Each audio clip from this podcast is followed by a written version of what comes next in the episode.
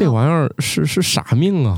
我先把胳膊拆下来，比打鸡血还打鸡血呢。蟑螂是无法减慢你电脑的运行速度的，可以伴随人更多年。可以把你送走，好刺激耶！新科学脱口秀，各位有没有什么就是那种你能做别人搞不了的事情？你像我呢，就是我的耳朵就会动，脖子有一块肉也会动。就怎么叫脖子有一块肉会动那俩？不是一块肌肉吗？嗯，不一样，我可以分开动。是吗？哦那你比我还厉害一点。就是我已经看到了这俩土豆的是一整个头皮在动。对头皮、耳朵也会动。然后你看我脖子这一块肌肉，看到了吗？我可以，哦，好像我可以青蛙哦，我可以脖子单侧抽动，但另外一侧没有这块肉，我左侧就抽动不了。级别的。你们有这些相关的神奇的部位吗？动动鼻子会吗？这种好像使使劲儿都可以吧？哎，别这么恶心了，跟 跟拍那个这这动物世界似的。我们今天这期的节目的开头十分的莫名其妙，对大家也看不着。嗯，对，好了，大家正在收听的这个莫名其妙，哎，不是莫名其妙物语啊，我们这个节目叫《生活漫游指南》，我们今天是一个子节目啊，叫《新科学脱口秀》。我是身上有好几处莫名其妙会动的半只土豆，我是可以把手捏成奇形怪状的形状的白鸟。奇形怪状。你你确定只有五个手指头，不是六根吧？嗯，确实是五根啊，好的，有十个簸箕的王大夫，散财是吧？啊，全是簸箕我。十个手指头全是簸箕全是几是吗？全是对，这玩意儿是是啥命啊？不知道。一般人散财吧。感觉是是搂敛财吧，因为全是单，一斗穷二斗富，但是我十个全是簸箕。你那是斗，不在讨论范围内，对，没在这个对啊，你那没在讨论范围，没在这个对你那那全撒出去了呗，散财 对啊童子嘛。嗯我是那个平平无奇的巧克力爱巧克力。呃，你其实你认真发现一下自己，肯定是有有啊，只是可能一时被问愣住了。啊，就是我的皮肤的色儿比他们三个人都深。这这个不用多努力，不需要天赋 那确实是天赋啊，嗯，爸妈给的。啊啊啊！那那好的。那今天就来看看啊，其实人啊，虽然看起来它可以分为长得好看和不好看两类，或者按性别有男有女，当然咱咱也可以这个不不不是那么固定啊。但是，哎，还有些人身上会长一些莫名其妙的特殊的印痕。来，我们先讨论第一个吧。一九七八年，在日本进行的一项实验中，研究人员召集了五百五十一名志愿者，他们的一千一百零二根小拇指中，只有六根被发现有额外的横向折痕。这种特征一般只发生在男性的一根小指上，而女性一般双手都有。咱说到这个事儿啊，就是咱呃描述一下，因为当时我看这新闻有点晕啊，我以为说长出六指来了，不是啊，你的小拇指。咱就说没断开，它其实是三段儿，对不对？为什么要强调这句没断开它要？断开，咱就不说了啊。咱咱就说普通人啊，你一般来说你都是有两道折，三节儿三节儿两两段两个折折痕，然后呢，有的人呢，他在这个。咱从上下数一二三，最上面是一，下面是三，他在二和三中间多了一横杠，折痕是一节骨头还是一节什么？它只是皮肤的一个折印吧皮肤的，一个是是折印对对对，它其实不可能是一个关节啊，是在中间这一节指骨，还是在下面靠下这一节指骨？从上面那个折痕是从指，尖开始数，对，指尖指指尖数是一，然后，中间是二，下面然后离手掌最近是三，对，是在第三段指骨这个地方，对对它会多一道印子。多一道印。嗯二三折痕中间多一道横杠，就是一个凹槽吧，嗯，它就是在这个地方 多了个凹槽，反正我没有在哪儿呢？？它的意思在这儿，没有。女性一般双手都有吗？我跟你解释一下说它的背饰，它是这样的，如果男的很容易单侧有，如果哦女的有这个现象呢，通常是双侧同时出现，它是这个意思，不是每个人啊，只是说的这个就是两两大部分人都没有。对，但是如果你有，而你这个女的，就是两只手。容易双手都有。哦。而如果你有，你是个男的，就一般只容易单手有。可以在听友群里调查一下哈，哎到底有多少人？对你可别干坏事儿，因为说了，嗯、人家这个刑侦方面呢，这个你有一个额外的，非常独特的对，生物信息。这个以前看各种的什么动画片儿或者刑侦类的那种电视剧，老说什么左撇子，呃嗯，，拿着凶器呀、嗯或者各种行为模式都不太一样。这个时候哇，直接看这种小多出来一拇指的条一条对多出来的线，这个真的从来没有在意过哎。嗯，像我这样的，对吧？十个佛系的指纹留下去就太少了。这个确实比较罕见啊。比较容易被捉住。对，你看，我们今天进入了这个都市奇谈的一个，但是咱不是奇谈，是真实发生的。嗯，总之，你看这个几率里面，五百个志愿者肯定是一千根小拇指呗，那这概率还挺高的啊，只只有六根，千分之千分之不到千分之六，对，不到千分之六，那嗯。那也算很高了，千分之六对，还是有一些人的，嗯听友里一定有。嗯，咱的群里好像人也没有那么多，还没到这个 千分之六这个。没有一千个人。两百个就可以产出一个了嘛？行吧，那、听友们，如果你是的话，欢迎你来我们的听友群来展示一下自我。这种会不会打人疼啊？不是那是断说断掌 那是手掌多一根，不是，哎，等会儿，我一直不理解断掌到底是掌纹多还是掌纹少？不是，它是是它是这个掌贯纹从中间贯穿，嗯从左到右贯穿，这是断掌不。像咱一般人，他都分叉了。他对对对他是中间会有一个赤道，他们不相交，不是折出来的，它天生它就是从左到右直接贯穿了，嗯中间来一东非大裂谷。但是我觉得吧，这还是多练练。你像我就不是断掌，但是呢，小的时候我同学都说我打人挺疼的。嗯，这对个，打人疼，哎，说这个断掌这个事儿，王大夫还有一个技能，不是技能，就是特殊的地方，就是这个我这个生命线巨长无比，都快背到手这边了。哦，啊，这么厉害？那验证一下啊。那验验证一下啊。到我们提过啊，我们到时候成为一个百年个那个 播客节目的时候，王大夫颤颤巍巍的哈，我觉得我们可能都没了，王大夫一个人在这儿。王大夫，你坚啊坚持录啊，我们台啊最后可能就剩你了。我顺带说一个那个小知识啊，哎，我临时插播啊，这我们节目没准备啊。你把这个几个手指头一左，就是学意大利人，人学意大利人，嗯然后呢，你下面就会凸起一条像筋一样的东西，嗯，手臂上，这小臂上，这是一腕，对，这是一条肌肉。过去呢是就是你老在树上来回翻腾，它就有助于你抓紧那树枝儿。咱别忘了自己曾经是只猴儿，是。然后后来呢，就是慢慢慢慢的，他就退化了现在这根筋儿没有以前的。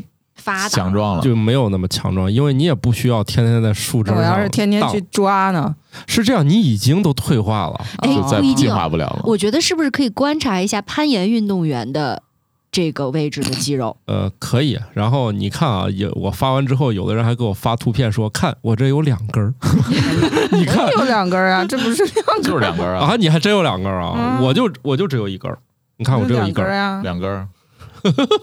就是我们节目这一期的莫名其妙的环节又开始了。其实其实这不是两根儿，就是如果你仔细摸的话，是里面有很多的。如果你能分辨出这每一根筋的话，它它这是肌肉肌肉，对是每根指头啊，对？对，它每一根啊，跟你那个每一个手指头是对应的。哦它是一直连到你的那个有的是隐藏在肉底头了。对对，对，它是连到你肘上的。对，全节目组都抽筋儿，都这个动作半天了。所以我们这永久意大利人，是，所以我们节目一上来啊，就是全，如果你正在开车啊，不要尝试啊，一定要在，我想想我在地铁里见到那句话怎么说的哦，一定要在保证安全通过的前提下拍摄。你也是啊，要保证在安全的前提下尝试我们今天说的这些动作啊。嗯，然后至于说我们还听说了一些异于常人的什么。舌头舔到鼻子尖儿，舌头舔到下巴颏儿，啊你不是还有舌头能舔到哪儿下巴。下巴这两个确实是真有人做得到，还有一个可以试试，就是能不能舔到胳膊肘。据说这个是完全不能抗拒，每个人都要试试的一个 一个事儿。哎，如果你试了，请记得在评论区或者加入我们的听友群 来汇报展示一你要能你要能舔到胳膊肘，我就送你本书。我觉得这个赌，送本书啊！我我觉得我这个基本上输不了。我觉得舔舔鼻子尖儿就可以送书了，舔鼻子尖儿，我觉得这都可能都不止千分之六的，嗯两百那肯定不止千那分之六那个可嗯比较应该比较多啊，因为从这个没有掉那那就改成舔下巴颏吧。但是考虑到你听众的微小的群体，你送本书也不亏。我主要是觉得那些人我见过，我主要是想调一调那个是不是真有能，万一真出现了工程奇迹，对，万一真有能舔着那个嗯我们有一个听友说，我先把胳膊拆下来，我好血腥啊！我天哪！这听起来怎么像我们小袁老师？他这种经常去积水潭医院的，请大家不要模仿啊！对，好了啊，如果你你你是这个比较特殊的人群啊，我建议你不要犯罪。当然了。嗯，我建议所有人都不要犯罪。好，然后呢，还有些事儿呢，就有点莫名其妙了。想高兴嘛，你有很多高兴的法儿，但是呢，这有人就玩的有点儿，我觉得有点离谱。一九九六年的一份医疗记录当中记载，一位三十七岁的女性将粉碎的一整只黑寡妇蜘蛛和十毫升蒸馏水的混合物注射到自己体内，试图让自己嗨起来，结果进了 ICU。我觉得人家挺讲究的，用纯净水。就已经不错了。还讲究这些细节有什么用啊？就是就是好像我们做实验，然后看完学生那个实验设计的那个计划书以后，就是涂老师说的这种感觉。除了满篇的槽点之外，还是有一个可以夸奖的点，就是反正挺讲你有，一双发现美的眼睛啊！哎必须得有。就是纯粹的人，我不能让其他东西干扰我开心，所以人家用的是但其实蒸馏水 ICU 很有可能是因为蜘蛛体内其他的蛋白造成的过敏反应吧？它最后是肌肉痉挛，腹部、大腿、背部痉挛，头痛、焦虑，然后心率超快，每分钟一百八十八次，啊、血压然后飙升，血压要么双倍，要么三倍吧，比打鸡血还打鸡血呢。这个属于几何级打鸡血了。他这是刚看完蜘蛛侠电影吗？黑寡妇呀，各种平行宇宙的嗯不同种类的嗯蜘蛛侠按照蜘蛛的种类来分，我也不知道还按科分什么蟹蛛蜘蛛人是吧？啊，什么跳蛛，跳蛛，啊，那跳蛛的可能会可爱一些哦。就反反正给他治疗，先先是上吗啡，然后先止疼，后来就呼吸困难，就只好给他送 ICU 了嘛。我觉得咱也别笑给自己注射黑寡妇毒液的这个人。前一段时间，就是我相信很多人有收到过一个提示短信，就是说在这个季节，大家不要随便乱采乱摘去吃那些不明的嗯野菌。嗯，蘑菇对，然后有人就抖机灵嘛，说哇，又到了云南菌子成熟的季节，啊 就可以吃了。看小人儿了是吧？对，就是自从那个红伞伞、白杆杆火了之后，几乎每年到了这个季节，都是对于云南的菌类一个讨论的高峰。然后每年都会有很多人看到他们什么住院啦，然后发生各种各样很奇怪的行为的那种新闻，还挺，还好了，蛮贴菌子心成熟了 还蛮贴心的，菌子成熟了，可以看小人儿了。啊、不是这样说，不是这样说，只不过反向解读为这菌子成熟了。他们当地不是开玩笑吗？说你要吃完中毒了，就说这一定是有蛇爬过。他们会有一百种理由说不是菌子有毒，是你没做熟，什么没做熟就是一点零嘛。后来能发明出各种奇奇怪怪的说法，大家这个一定要忍住啊！我觉得吃食用菌已经足够了啊。我觉得最好吃的肯定已经被我们培育出来了。对对，剩下的这张剩下嘴培育不出来的呢，那也很贵，嗯，嗯 对吧？对，所以不要想着又省钱又能捞着好。对，我觉得这个时候王大夫又要说出那句振聋发聩的天津民俗谚语。便宜就是当。没有，我觉得你看平菇啊、蟹味菇啊、鸡腿菇啊，不挺好吃对啊，是啊，挺好吃的。我觉得平菇炒肉丝儿、炒肉片儿，平菇炒不好吃，鸡腿菇炒是最好吃的，我觉得平菇好。是吗？王大夫说的这个便宜啊，有可能是一分钱不花的那种。为什么好多人自己去山里自己捡自己弄，啊？那觉得那可不不花钱天地之灵气，昔日月之小人儿。那不用。你小时候家里养的拖把上都长蘑菇，对，这个也是见过的。我们家那边管那个东西叫狗尿苔。嗯，狗尿苔和那个蘑菇还不太一样。黑寡妇这个毒液啊，比响尾蛇那毒液还厉害十五倍。这个事儿啊，我倒想起来，我上大学的时候头一年就参加那个世界环境日的一个科普活动。嗯，当时我们大一新生嘛，就过去围观了一下师兄师姐做实验。他做了一个什么实验呢？他用那种就是液体的提取装置，他把一根烟点着了以后接在那个管子上，然后那个气儿抽进一个水里头，相当于用水去吸收了那个香烟燃烧以后的一些可溶性的物质，然后他把这个水抽了一部分，用那个腹腔注射注射到一只小鼠的身体里。注射完以后，大概几分钟之内，小鼠就开始出现就是那种尼古丁中毒的那种反应，就是浑身抽搐。开始出汗，然后那个小鼠浑身都已经湿透了。后来过了一段时间以后，那个小鼠有的能恢复过来，有的就死了。给围观的群众看一下吸烟有害健康。天，哎，我们小的时候做过更直接的，你想这个还好歹有个实验环境对吧？还有嗯稀释的过程，还有注射的过程。我们是在小的时候去植树。挖好的沟里面呀，会爬各种各样的四脚蛇，我们就逮那个玩儿啊什么，是四脚蛇？就是小蜥蜴，啊，对逮起来呢，还是当时我们一个老师教我们玩的。他自己呢就是个烟民，他说：“来，我给你们看一个好玩的啊！”把那个四脚蛇捏到手里，控制住它的头部，把它的嘴撑开，开，然后呢，把自己随身抽的那个香烟里面的颗粒塞到四脚蛇的嘴里，是没点燃过，没点燃过啊，嗯就直接塞进去。你就看啊，那四脚蛇开始抽吧，拧啊拧啊拧，就跟跳机械舞一样，嗯，然后抽一阵子，开了，突然就整个浑身是僵直的。嗯，啊，不动了，我们都以为死了。其实塞的量并不是很多啊，它就它就就嘎过去了。但是再过上大概十分钟左右，它才能慢慢慢慢的恢复过来，拍拍屁股走了。慢慢走了，就是反正走的也不太稳的。走的有点不太稳，主要是也没个扶梯给他扶一下。我就觉得我们那个时候也挺坏的，嗯但是确实能够直观的看出来那个烟对他的影响有多大。本节目是一条禁烟节目，就这他都不禁烟，对我们老师还特别快乐，还给我们教说看这个是这样的，虽然注射毒液这事儿吧，一般哎，咱是真想不到他们是咋琢磨的。大家千万不要尝试啊，不要老是寻求这个刺激，好好工作，好好赚钱，出去旅游也能分泌多巴胺，是吧？跑步也能，合法的嗨的这个手段，我们都多多次教过大家了。其实喝点小酒不也挺开心的吗？啊，又合法，那酒精也是一类致癌物。说这干嘛？而且好像酒精的成瘾性这门槛更低。希望大家都快乐啊！但是得有点正道，我们要相信光啊，我们要走光明的道 相，信光芒，要相信光芒。这句话有这么可乐吗？主要王大夫想起来自己给孩子买的那些卡了。哎，你还别说，我们家一样这种东西都没有。图二给他孩子买的嘛，嗯，我们家买过不少，但是一阵儿一阵儿的，就是小朋友这个注意力对他会转移。过一阵儿他就忘了，谁知道哪天在超市里看见他又重新又开始了。呃，除了那个对光之外，还有什么对光感兴趣？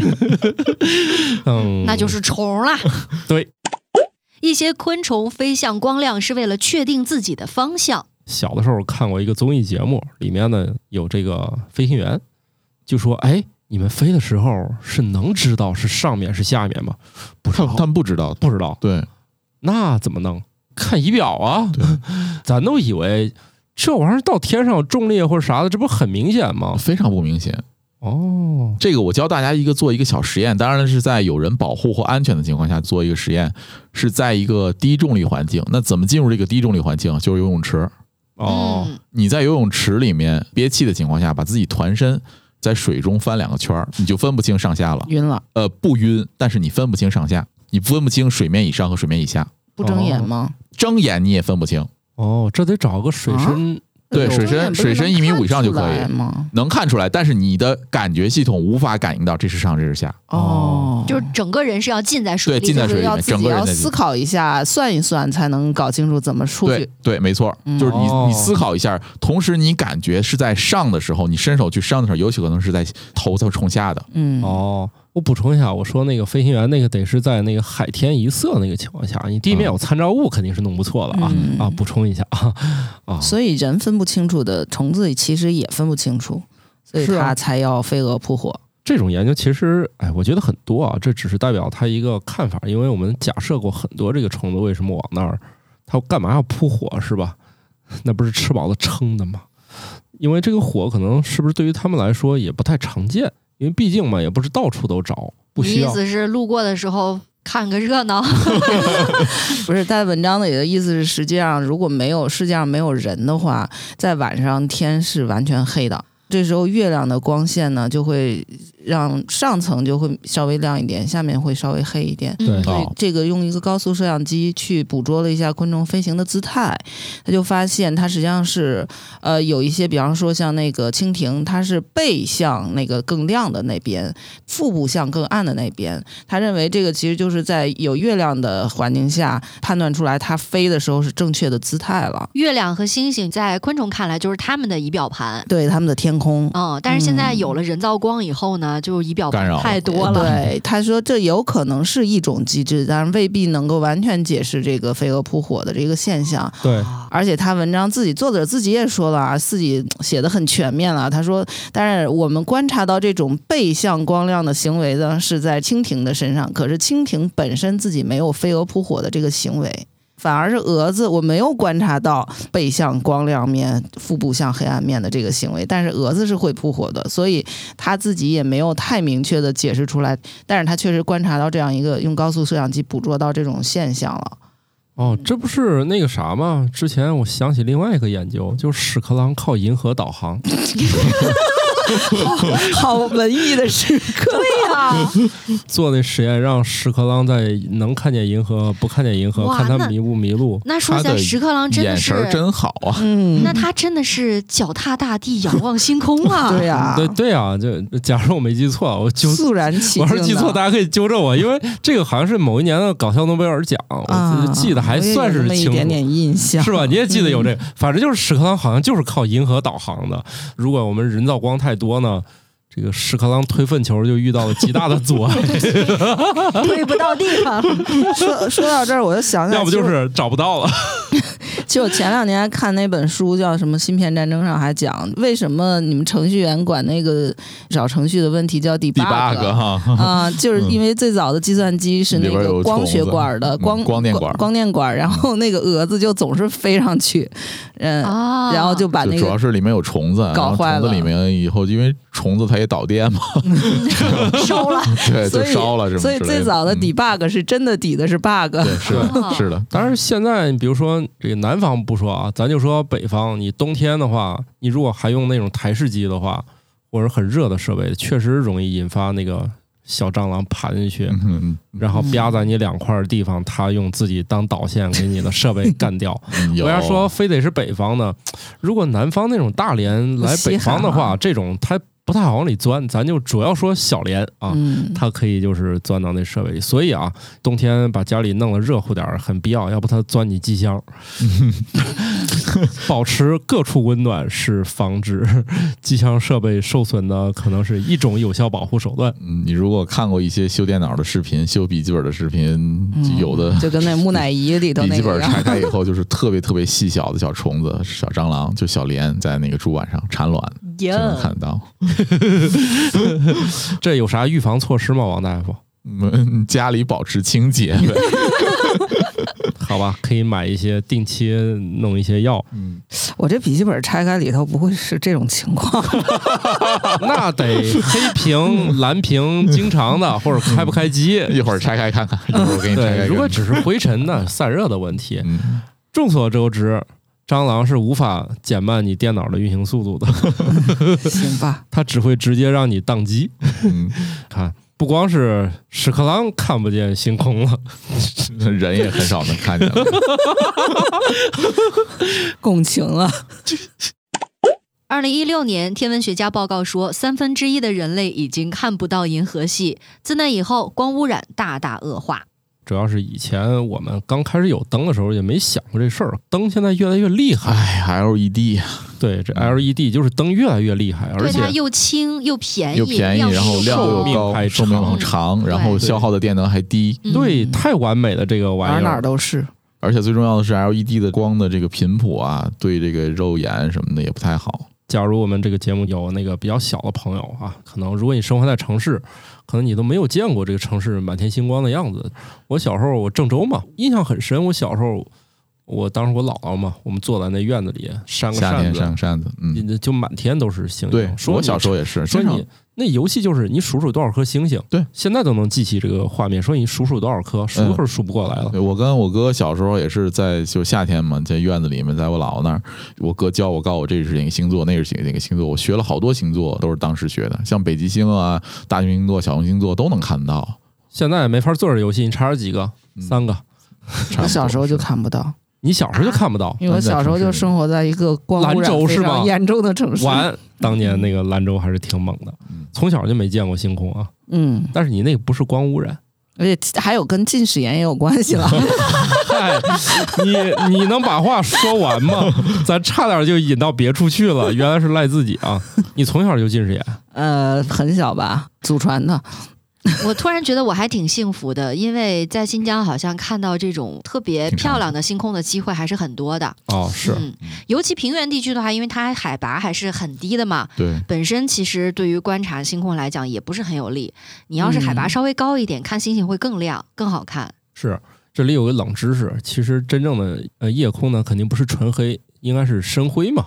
咱都知道，你的屏幕本身越黑，上面的其实越清晰。对，嗯，你要是像这个深灰呢，它本身就没有说那么清楚，然后你还拼命的往上照，它可能就会灰度值一直在变。当然了，有很多光带来其实是五颜六色的那种光污染。其实大家都会在晚上看见整个城市是笼罩在一种像那种粉紫色的那种。就是如果你在飞机上，对吧？嗯对对就能看到对的话，比如说在一些城市，它可能是环山的，嗯，你在这个城市边儿上的山顶往下看，加了一个光罩子的感觉会特别明显。特别明显。其实啊，就算你生活在北京，开着车向北，开不出去多远，几十公里，咱就说开出一百公里以外吧，去灵山那一带，其实已经是满天星了。光污染的范围还确实就是聚集在城市这一带，你稍微一远离，满天都是星星。所以，如果你想去体验一下，包括你带着孩子，甚至听到这个节目的时候，你还可以准备一下八月份的各种流星雨。嗯，嗯对八月中旬的时候，英仙座的流星雨还是比较容易观测对，的，十几号有个英仙座，应该应该八月份，我印象中不止一个比。较多，嗯但是比较好观测的，流量又大的又稳定的就是英仙座对，。英仙座，嗯，但是我不知道大年小年啊，大家有兴趣看一看。然后城市是肯定是看不见了。对光污染，咱们这片儿的话，蓟县能看到，是吧？嗯，蓟县还好一点。对，只要没有太多光污染，有些地方没有见过银河，那也确实不赖人家空气，是因为那个云太多。云太厚了，但是还确实有一次运气好，在西双版纳见过整个那个银河也非常好，所以大家可以去一些这种光线不是打满整个城市的这种地方，还是可以看到的。但是呢，以后呢，如果城市化进程越来越快的话，确实会有更多人就看不到了。现在光污染呢，会让夜空以每年百分之十的速度变亮。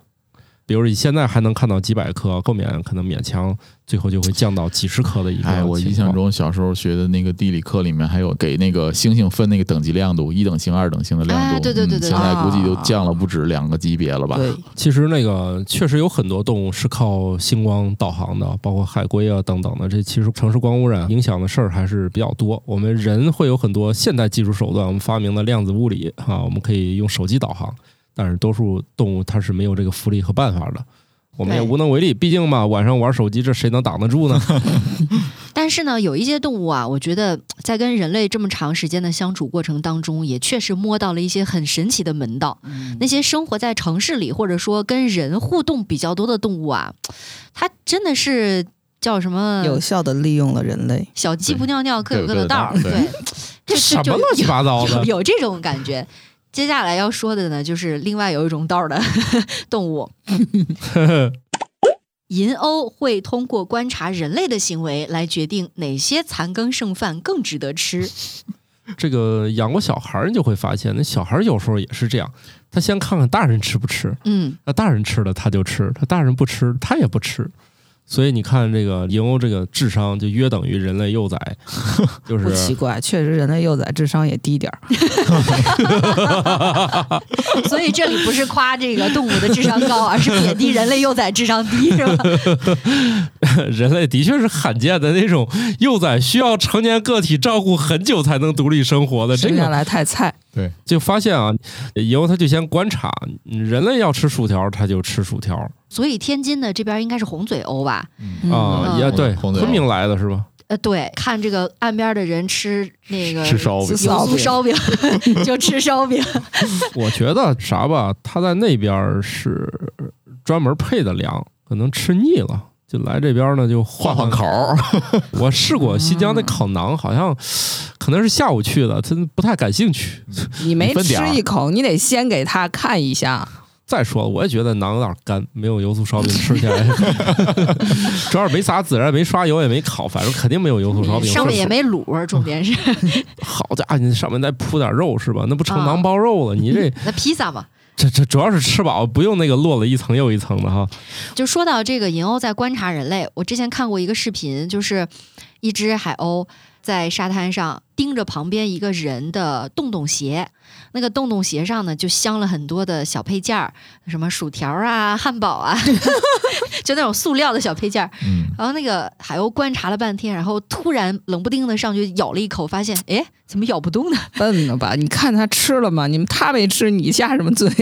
平 常吃薯条都是无往不利的，然后这一次发现竟。然有假的。那那你要这样，我就想起一件往事，就是那种隔离带有充气儿的，有铁的。聪明的你们已经猜到，我就有一同学，可能是刚装的一堆新的，他可能是跟发现新大陆一样，然后他就挨个踢，他还给我们表演，你看这一踢就倒，突然踢到一个不会倒铁的，真踢到铁板，这个我们这个事儿笑了好几年，因为以前咱没见过那种能踢倒的。所以不要去破坏公物。你不知道他是啥的。对，因为以前这一装都是铁棍儿嘛，终于装一回软的都稀罕，都去踢啊，这个行为是不对的。当然现在也没人踢了，这玩意儿也大家也习惯了它的存在了，请原谅二十年前我们的无知。哎，我们说这个偷吃怎么变成踢那个棍棍了啊？又跑题了啊！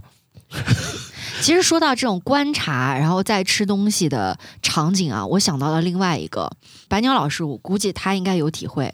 我们在上学的时候，有一些同学他上课会偷吃干脆面，嗯就是先观察老师，等老师转身的时候，从那个桌洞里面掰一块儿，对，然后放进嘴里，一定要闭拢自己的嘴巴，慢慢的嚼，还不能发出那种咔哧咔哧的声音。你们就特别这个刺激这个挺有教养的，因为太上课如果把这个习惯养成，那他啥时候吃饭嘴里都没有吧嗒声，真的。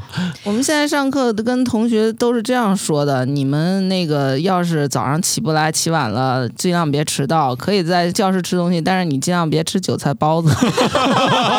你们都这么卑微了吗？对啊？对啊，就这么卑微呀！我跟学生就是这样说，我说你看我已经很开明了吧，所以你们尽量还是配合一下啊。我觉得这个声明啊，可能马上要更新新的版本，比如说不光不能吃韭菜包子，不能吃生蒜、螺螺蛳粉、榴莲、榴莲糖、然后后来臭豆腐。后来我打了一个补丁，就是你们看一看啊，后面教室后面要是坐着很年纪很大的老先生，你们就不要吃了，怎么也是怕这个 会有听老先生课的呀，会有听课的呀。饿了，不是不是老先生没吃早饭时候能给我一个吗？是是是怕这些老教授看到这些学生吃这些垃圾食品，回家也模仿吗？韭菜包子是垃圾食品吗？不是什么螺蛳粉、榴哦莲，哦高哦。热量的嘛。对，我在想，韭菜包子那可是中华文明瑰宝，那这玩意儿一般到这个年纪，你看血压又高，血糖又高，血脂也高，对吧？学生早上吃的可都是高碳水，然后、哦对吧？？我主要是怕老先生也饿，说给我来一个。哎呀，这老先生当年上课时候面对的都是你们这种吃个干脆面还要偷偷摸摸把声音弄到最小的学生，他现在坐在后面听我们讲课，然后看着学生堂而皇之的啃，他难道血压不会高吗？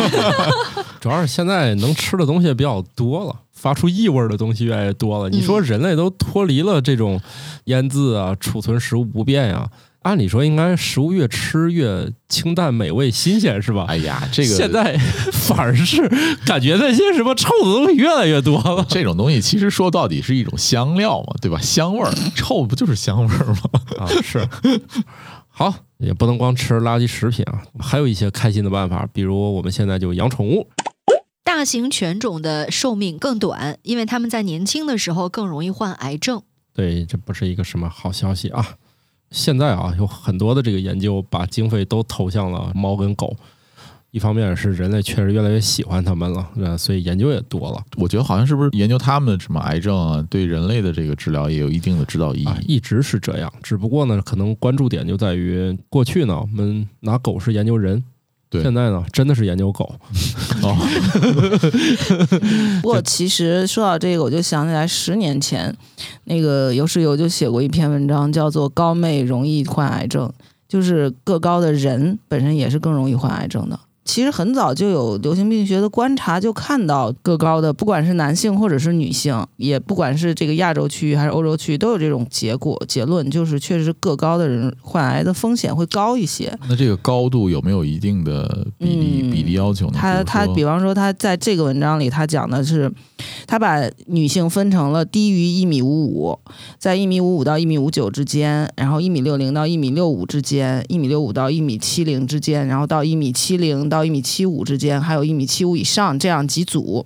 随访九点四年，他就发现那个调查的人群中，一共确诊了九万多起癌症，是所有的癌症啊。然后他后来把这个癌症分了一下各种类分类的癌症，然后他就发现基本上有几类癌症的，像这个白血病、结肠癌等等的，这会随着身高有轻微的上升。当然，本身这癌症在人群中发病率也很低啊，可能就是在你调查的人里头，可能如果是矮个儿的人，这几万个人里头是六个，然后高个人可能是八个，这样子一个增长。那这种的调查，我又有一个疑问：它这个人群的比例分布是不是也是一种正态分布？就是说，呃，嗯这个身高的人都集中在这一一个某一个区间对，一个区它因为它这个样本量应该是调查的还蛮大的，对挺大的。你想，它确诊出癌症的都有几万人，所以它这个应该还蛮大的。其实它有一个解释，就是因为我们知道癌症本身是一个一定概率上随机发生的一种突变，嗯一般一某一些癌症可能是大概是累积六个突变，这个细胞会真正变成一个癌细胞的。这样的一个，所以它每一次突变可能有个十万分之一的概率，这样一个概率的累积，所以其实个高的人，他本身体内的细胞的数量就多，可供变异的材料多。哎，嗯，再有一个就是，可能我们现代的生活给你的营养更高，人人的个子也会更高，会有一些影响因素。也就是说，我们观察到的现象是，个高的人他的患癌的概率会有轻微的上升，但是这种现象就这两个未必是一个因果关系，对可能是其他的原因共同导致了这样一个结果。比如个高更喜欢投篮是吗？好冷。好冷啊啊！是这样，我最近还写过一个小小的新闻，大家都知道那个所谓的端粒长短的问题。哦嗯大家过去一直认为端粒短，那就可能更容易得癌症。现在就发现，哎，这个端粒长的人容易得癌症。因为他也够老，对，因为他时间够久，能活到够老。对对，基因变异的这个、呃对是这样问题更大。会不会他讨论的问题是不一定是高寿引起的，可能会有别的其实大家也不用太在意这个身高的问题哈。啊？因为他举了一个更加那扎心的例子，就是你如果吸烟的话，得各种癌症的概率要远远高于你这几十厘米的哦身高给你的拉高的这个概率。都是一些统计上的东西，身高啊对你这个成癌的可能性的影响远不如你的生活方式，甚至身高远不如你的体重带来的问题。嗯，所以这个你长高点就高。个几十厘米倒是没有啥问题，你要胖个几十斤那就是问题了，这都是确切的啊。所以有一些研究，它只是从这个调查分析角度讲，但不是说有什么必然联系。就是说，我们现在的这个科学水平还很难去把这整个因果关系都贯通了，你观察到一个现象而已。等你贯通了，说不定这事儿都解决了呢。对，也就有解决的方法了。那我们还回到狗身上吧。他说，这个较大的狗啊，不见得比这个体型较小的狗衰老更快，还是这个问题，你的体重增加了，它得癌的发病率就增加了。你看是不是？身体负担更大。对，是不是照应上我刚才说那事儿了？那肯定，以前你作为这个呃医学类研究生，你毕业了，肯定要解剖狗啊或者什么的，都活狗，这是正常流程啊。通过狗来研究我们，而且说，如果是养狗人群，他本身就知道大狗的这个预期寿命要比小狗要短一些。大家在选择宠物的时候，可以把这件事儿就想一想啊，就算是提前做一点小知识吧。哎，给狗看病也是挺麻烦的。因为宠物确实越来越高寿了，因为以前的这个宠物，大家嗯不是很关心，就是觉得是确实家里养了个活物，就是这种感觉。现在呢，这个宠物都快成人的地位，家人了嘛，嗯，对，所以它的寿命在不断的长大。也是生活条件好了嘛，对，那个有条件去给他照 CT 啊，对，现在主要是设备也比较齐全，或者拉双眼皮儿什么的。我们同学，我们同学他们家那只宠物狗活了十二岁，一只小京巴，最后就确实是腰也不好，眼神儿也不好，都走不动了。我前两天看了一个新闻，但是不知道真伪啊，说世界上最长寿的一只猫有三十三岁，我觉得这个也太惊人了吧。呃，好像那只猫我印象中去世了。这个是不是就跟古代说谁活了一百二十岁一样？就是他也自己也记不清他到底是哪年生的。呃，有一些超高超高寿的这些人呢，由于他当年没有完整的这个出生记录，所以我们没有办法就确定他说是真是假。他到了这个程度，他又想渲染自己岁数大，嗯他可能会弄出一些。也许都不是真实的东西，嗯或者他他就认为我自己都信了，你们怎么还不信？就这种的。所以虽然有我们现在医学了，肯定是没问题了。现在都出生记录都肯定是有的了。对，就是后来我们这些逐步逐步，它不都有了嘛？所以现在就好判断谁是什么时候出生了。你也不能说当年拿着当地报纸的照片，那以前没有照相术，关键是你没 报纸，对 你那现在 AI 都可以给你 P 出来一张了呢。嗯、啊是，但是你你咱不是还能找痕迹吗？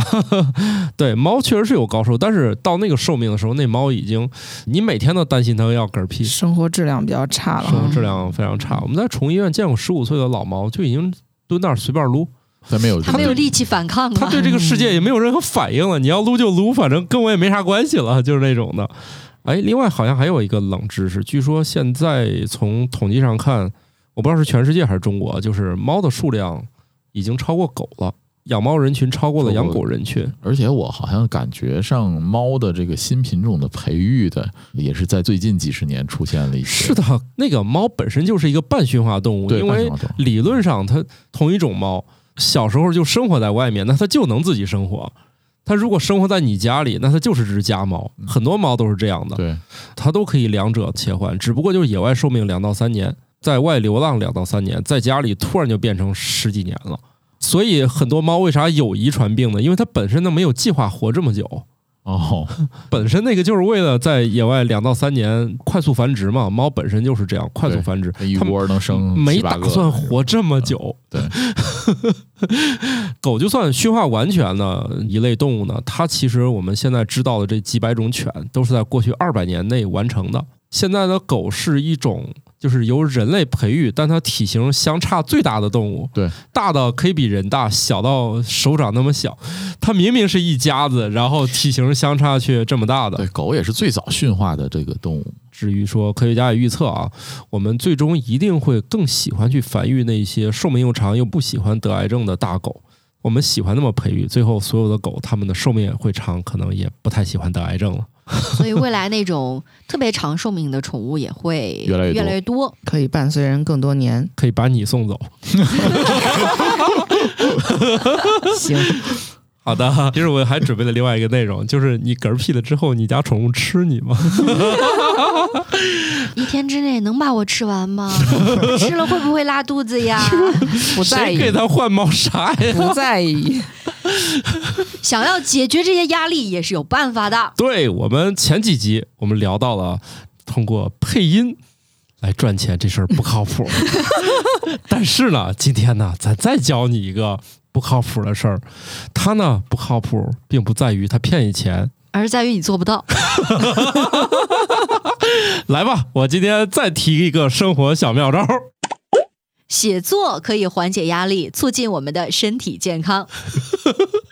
写作写什么呀？这天呐，每天都写作，我缓解压压力。我每天要写一篇小作文。我 那个本来是想缓解压力的，然后坐到那个电脑跟前说：“哎，我写啥呢？这焦虑又开始了。这个我呀，我都觉得最后我就是焦虑死的，因为我每天都写作文。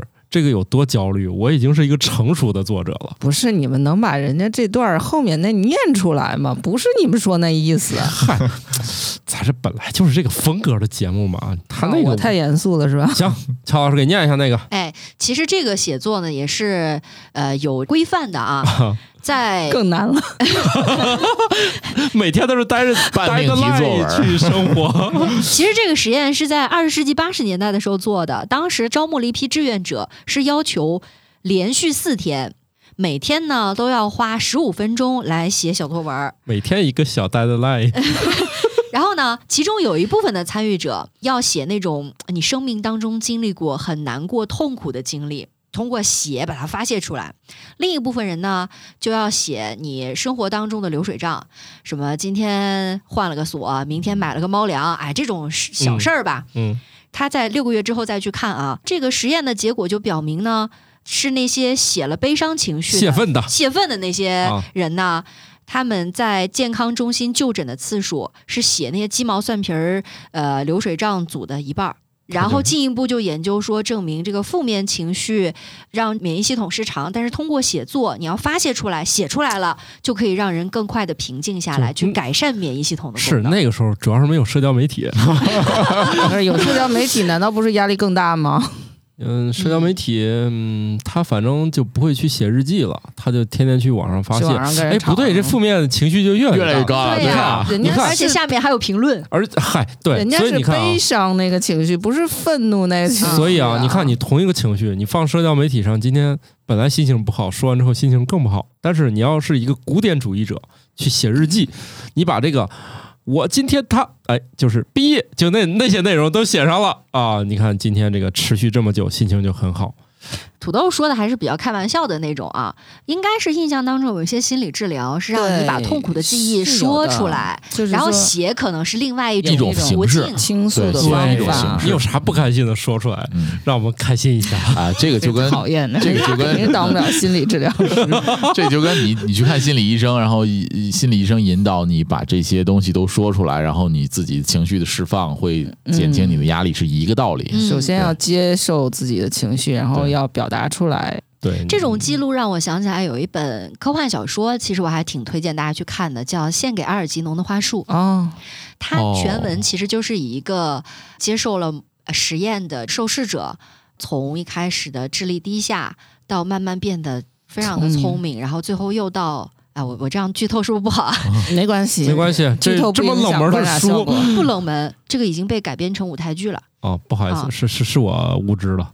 最后，他再回落到那种最原初的状态，甚至更差的时候，一系列的经历吧。嗯他的心理活动，，对对对，然后他的认知的改变，嗯，其实他的那种记录方式，就是在很多的治疗被建议用到的一种方法，就是记录下来、你难过的、不开心的事情，把它写下来，好像那些文字就随着写出来以后离你远去了。对，会有一定的帮助。对然后家长不要偷看小孩的日记啊。但是奇怪的是，我们上学的时候日记是要交给老师批改，我还是说我今天心情很好，扶老奶奶过 过河，过河，就差拆桥了。扶老奶奶过河，你咋不驮老奶奶？哦，对，是背着老奶奶过。你是把老奶奶推下去了吧？老奶奶惹谁了？怎么天天活在日记里边？啊，我现在怎么了？我怎么老是这个？你在舒缓舒缓自己的我觉得压力觉，得他是在释对不对释放他的情绪。我觉得我现在说话越来越像一个 AI 了，我老产生幻觉，就是这两件事儿就愣被我给拼一块儿了，而且看起来好像还有一定的道理。少给自己脸上贴金。对，但毕竟好几万块显卡呢，是吧？对啊，嗯，但是说几万块不也拼不过一个大脑吗？我还不费电，我只是费粮食。好了，大家都特别喜欢通过旅行来减轻自己的压力，虽然呢事后呢可能钱包压力很大啊，咱不管怎样，先出去旅行一圈，释放一下压力，是吧？我我觉得我对我来说释放压力的一种就是极限运动。极限运动，嗯，嗯，就我看极限运动也会舒缓我的压力，但是如果我真啥事儿？真的能参与的话，也挺啊，你只是看别人是吧？对对对，嗨，我能参加也可以啊，就是说自己能力不足嘛。我觉得现在就有一种极限运动，差不多快普及到全民了。哪种。特种兵式旅游呀、哦，好吧，我这啊，我刚想起来，冒险探险式旅游的营销策略，嗯，他要让你。假装以为很冒险，实际上是很安全很很安全的那种。嗯哦就是像类似于景区的一些什么什么高空吊索呀，什么这种东西，我做完了我也很舒服。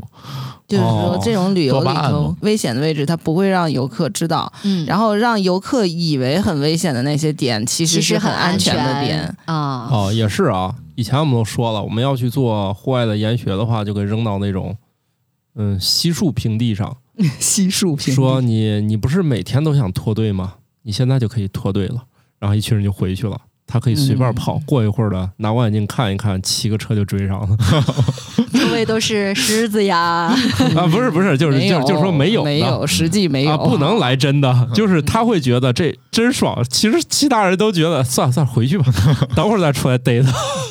就是他会觉得很享受这种这个放纵的感觉，其实屁事儿都不会发生，路上估计脚崴的几率都不大的那种。嗯大家会觉得，哎，这地儿好好野呀好刺激耶！好危险呀。对对对，其 实屁事都然不会有。后多巴胺、肾上腺素就都飙起来了。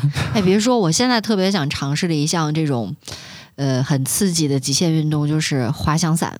嗯，我觉得那个应该会特别快乐。啊那个也挺危险的。弄不好就骨科医院了，不光是骨科医院，你可能上咱这儿就是天津医院骨了，骨落地成盒所以我这不就是想想嘛？啊！你你们都给我想想就爽了看看就挺爽的，觉得啊！你们可以啊，我我这反正我是不敢玩的。哎，我最近才知道一个极限运动的冷知识，F 一那比赛已经中间不让加油了，规则又改了。我有几年没看了，令令我很震惊，说为为啥？就为啥我没不知道，就是只换胎不加油就是，所以就是咱看那种什么加油把那个油管扯断的名场面不会再有了也是为了进一步在极限运动的状态之下保证安全性吗？哦，对，现在好像就是一次代购。我我还是别滑翔伞了，也别 F 一了，我还是老老实实旅行出去坐飞机比较好。但是坐飞机的大家都知道有一段过程，眼前一片白茫茫，是吧？你就知道正在穿越云层。所以呢，其实有些人呢，还真的是靠自己能耐呢，把手伸到云里面了。但他们不是打开那个应急门啊，他们真的是先飞上去，然后打开舱门跳伞下来的。在跳伞时穿越云层，跳伞者可能会全身湿透，身上结冰，也可能仅仅会感觉到湿润和凉爽。你如果运气好呢，就是跳下来没怎么样，你就下来了。但是有一些人运气就不是特别好，就会浑身湿透。这个云层湿度就是应该是水分含量特别高，然后它那个穿越的时候应该正好身上也比较能够结晶那个水分就凝结，对然后就湿透了嘛。这个运动其实挺危险的，就是说如果你在高空跳伞的时候没有了解好当地当时的气象，突然有一阵上升气流可以把你推到上万米高空。有很多我在有些视频平台上看过的一些玩极限运动的人自己记录的那个视频，就是出现过很多次这种危险，然后就被推上去了，推上去之后下不来。高度仪吗？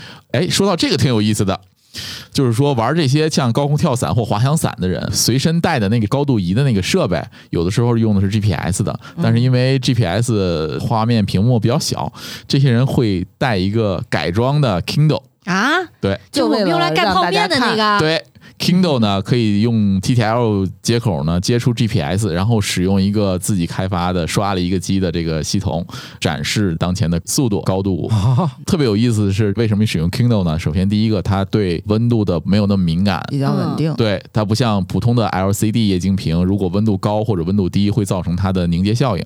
墨水屏没有这个效果。哦第二一个就是说，哦如果在白天的情况下，ink 就电子墨水屏会更清楚，嗯，比 LCD 屏幕更清楚，嗯所以他们会带用这种东西去来给这个自己用。哦，就是看自己现在身处多高，对身处的是这情况为了炫耀，真是费尽了哎脑，子。这玩意儿为什么是 GPS？不应该是气压的吗？呃，那个传感器上可以加气压什么乱七八糟的那个传感器哦都可以，然后那个程序你刷完了以后可以调取这个传感器的参数，当然主要是加 GPS，哦，还要看自己的位置，因为在高空中其实你并不知道自己所处的位置在哪儿。嗯，哇，真的是家家都不同啊！我的 Kindle 就只在我家里盖泡面、落灰、吃灰，人家的 Kindle 都上天了。对，投胎也是一个技术活儿。是那个有人描述过怎么穿越云层啊，他就会觉得过了一个减速带一样的。会震动。他们那个跳伞的服装是不是保温性得很好？第一个是保温性很好，而且那个面料比较不容易湿透，表面是那种尽量是可以凝结，防水的比较对防水的致密哈对对对，肯定你还有眼镜嘛，遇上这种特别冷的情况呢，护目镜上就结冰。哎，那他们的衣服的材料会要求绝缘吗？因为穿越云层也很有可能被雷击啊。我天哪！这个，哎，等一会儿等一会儿就要聊那个事儿啊，还啊确实有人出现过这情况。咱前面的现象就属于还是不小心穿过，比如说他们就要跳，本来是想避开，但最后避不开了啊，因为所有的这个跳伞教练都不会让你们。从那个云层里穿过去，因为这事儿在他们看来还是比较危险，就算很有经验也不往那里跳。然后你像这个有些人就跳完之后，还有那种说鼻子颧骨都变白了。乔老师刚才说这个事儿啊，穿越闪电风暴云的，确实有两个人干过这个事儿，就是已知的啊。其他有这种人，或者他已经没命了，这咱不知道啊。反正有历史记录的，确实有这么两个人。就是我们刚才提到那种跳伞，可能还是商业活动，就是极限运动嘛，去玩儿。嗯像有一些人，他是不能选择，或者说是选择余地很小的，就是空降兵嘛。我不知道大家还记不记得当年汶川地震的时候，空降兵有十五勇士从那个震中的地方跳跳下去。嗯当时的气象条件其实特别不利的，他们真的是把脑袋别到裤腰上下去的。从那一次之后，国家就更重视这种高空的跳伞这个技术了，因为在这件事儿之前，我们对它的那个发展其实认识它又没有那么多，还是一个学习的转机吧。你们家有有这个空降兵啊？啊，我爸他说他当年那个服役的时候，你新兵从入伍到退役，其实空降兵啊，他不是一天到晚他吃饱了就去跳伞，吃饱了很重要啊。如果你没吃，你就别跳，一定会会有别的问题。就是吃饱了以后跳，跳完之后再给一顿饭，因为跳完之后就饿了。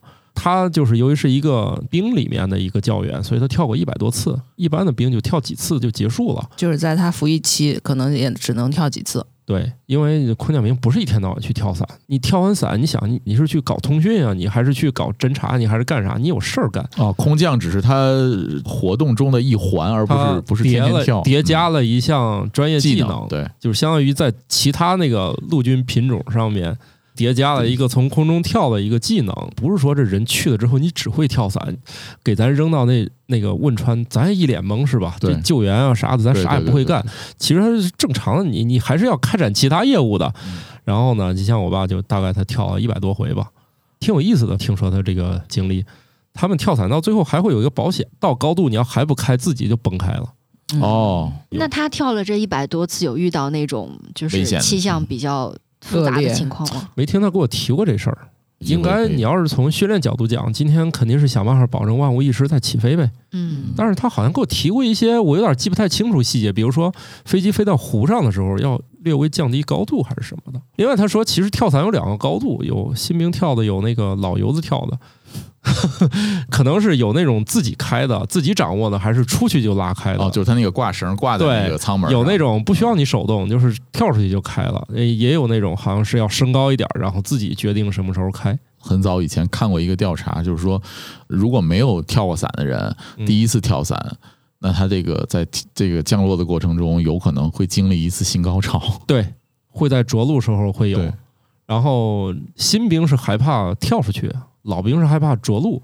哦，好吧，着陆据说震那一下，说相当的难受哦，啊，就是你认为的那种，觉得它已经减速很好，你看着那个画面觉得悠哉悠哉下去了，其实那一下据说会不会是对腰椎啊、是不好，啊是不好。我爸就是不好。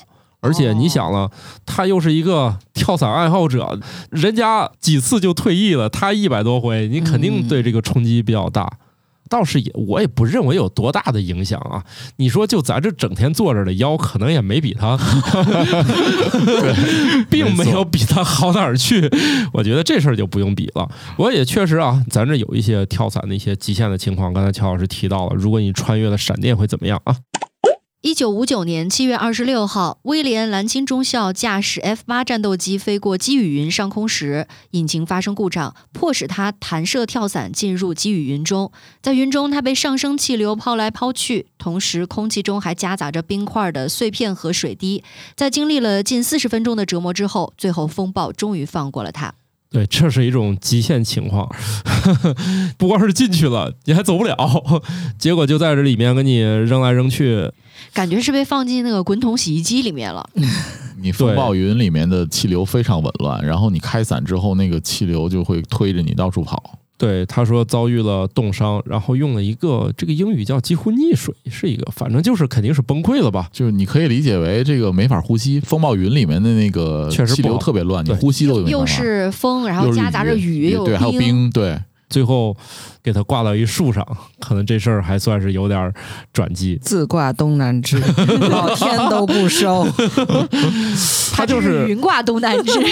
对他其实就是目前已知的两个能在这种穿越闪电风暴幸存的，还有一个幸存者吧，就是二零零七年的时候有一个滑翔伞运动员来到你们这个项目当中了啊！你们刚才谁说滑翔伞的啊？他是为了一次锦标赛训练，无意当中跑进去了，缺氧失去知觉，几个小时之后呢，就降落在大约六十公里之外。这一次是仙女没有脸先着地，这个其实挺危险的。我在一些国外的视频平台看过好多这些滑翔伞的这种运动员出现的这个问题，因为滑翔伞它有两种，一种是那种动力型的，就是后面背着一个大风扇那种，啊，上面在打着什么什么酒的广告，那个它那个伞翼是软式的那种伞翼，嗯，从那个山坡那种跳下来乘气流飞行的，还有一种是纯跳伞然后开伞那种没有动力的。嗯，那这两种其实都是挺危险的。有动力的那种，它可以稍微的控制一下自己的动力了，躲开这个积雨云。或躲开这种上升气流还好一点，那没有动力的这种，如果碰到了上升气流，它靠控制伞的那个襟翼往下拉这个伞，它有时候都控制不了。看过那种落地以后都离它的原来目的地飘了个十来公里那种，所以他们这个身上的装备，什么手机啊，什么这些东西，还有电子产品，一定要有那种求生装备，哦，嗯，就是说落地以后可能面临的是一个野外生存的问这题。很有可能。哦，弄不好就得看什么动物呲牙 是吧？对，到底是你吃它它吃你，你俩还得抉择一下。他们这个手里面都会带着孵化机，带着这个通讯产品，至少你还得有把刀，对因为它有时候那个还要割伞绳。绳还得开伞以后，那个绳子绞在一起，然后没办法，你需要在高空中把这个薅掉，然后换用备用伞。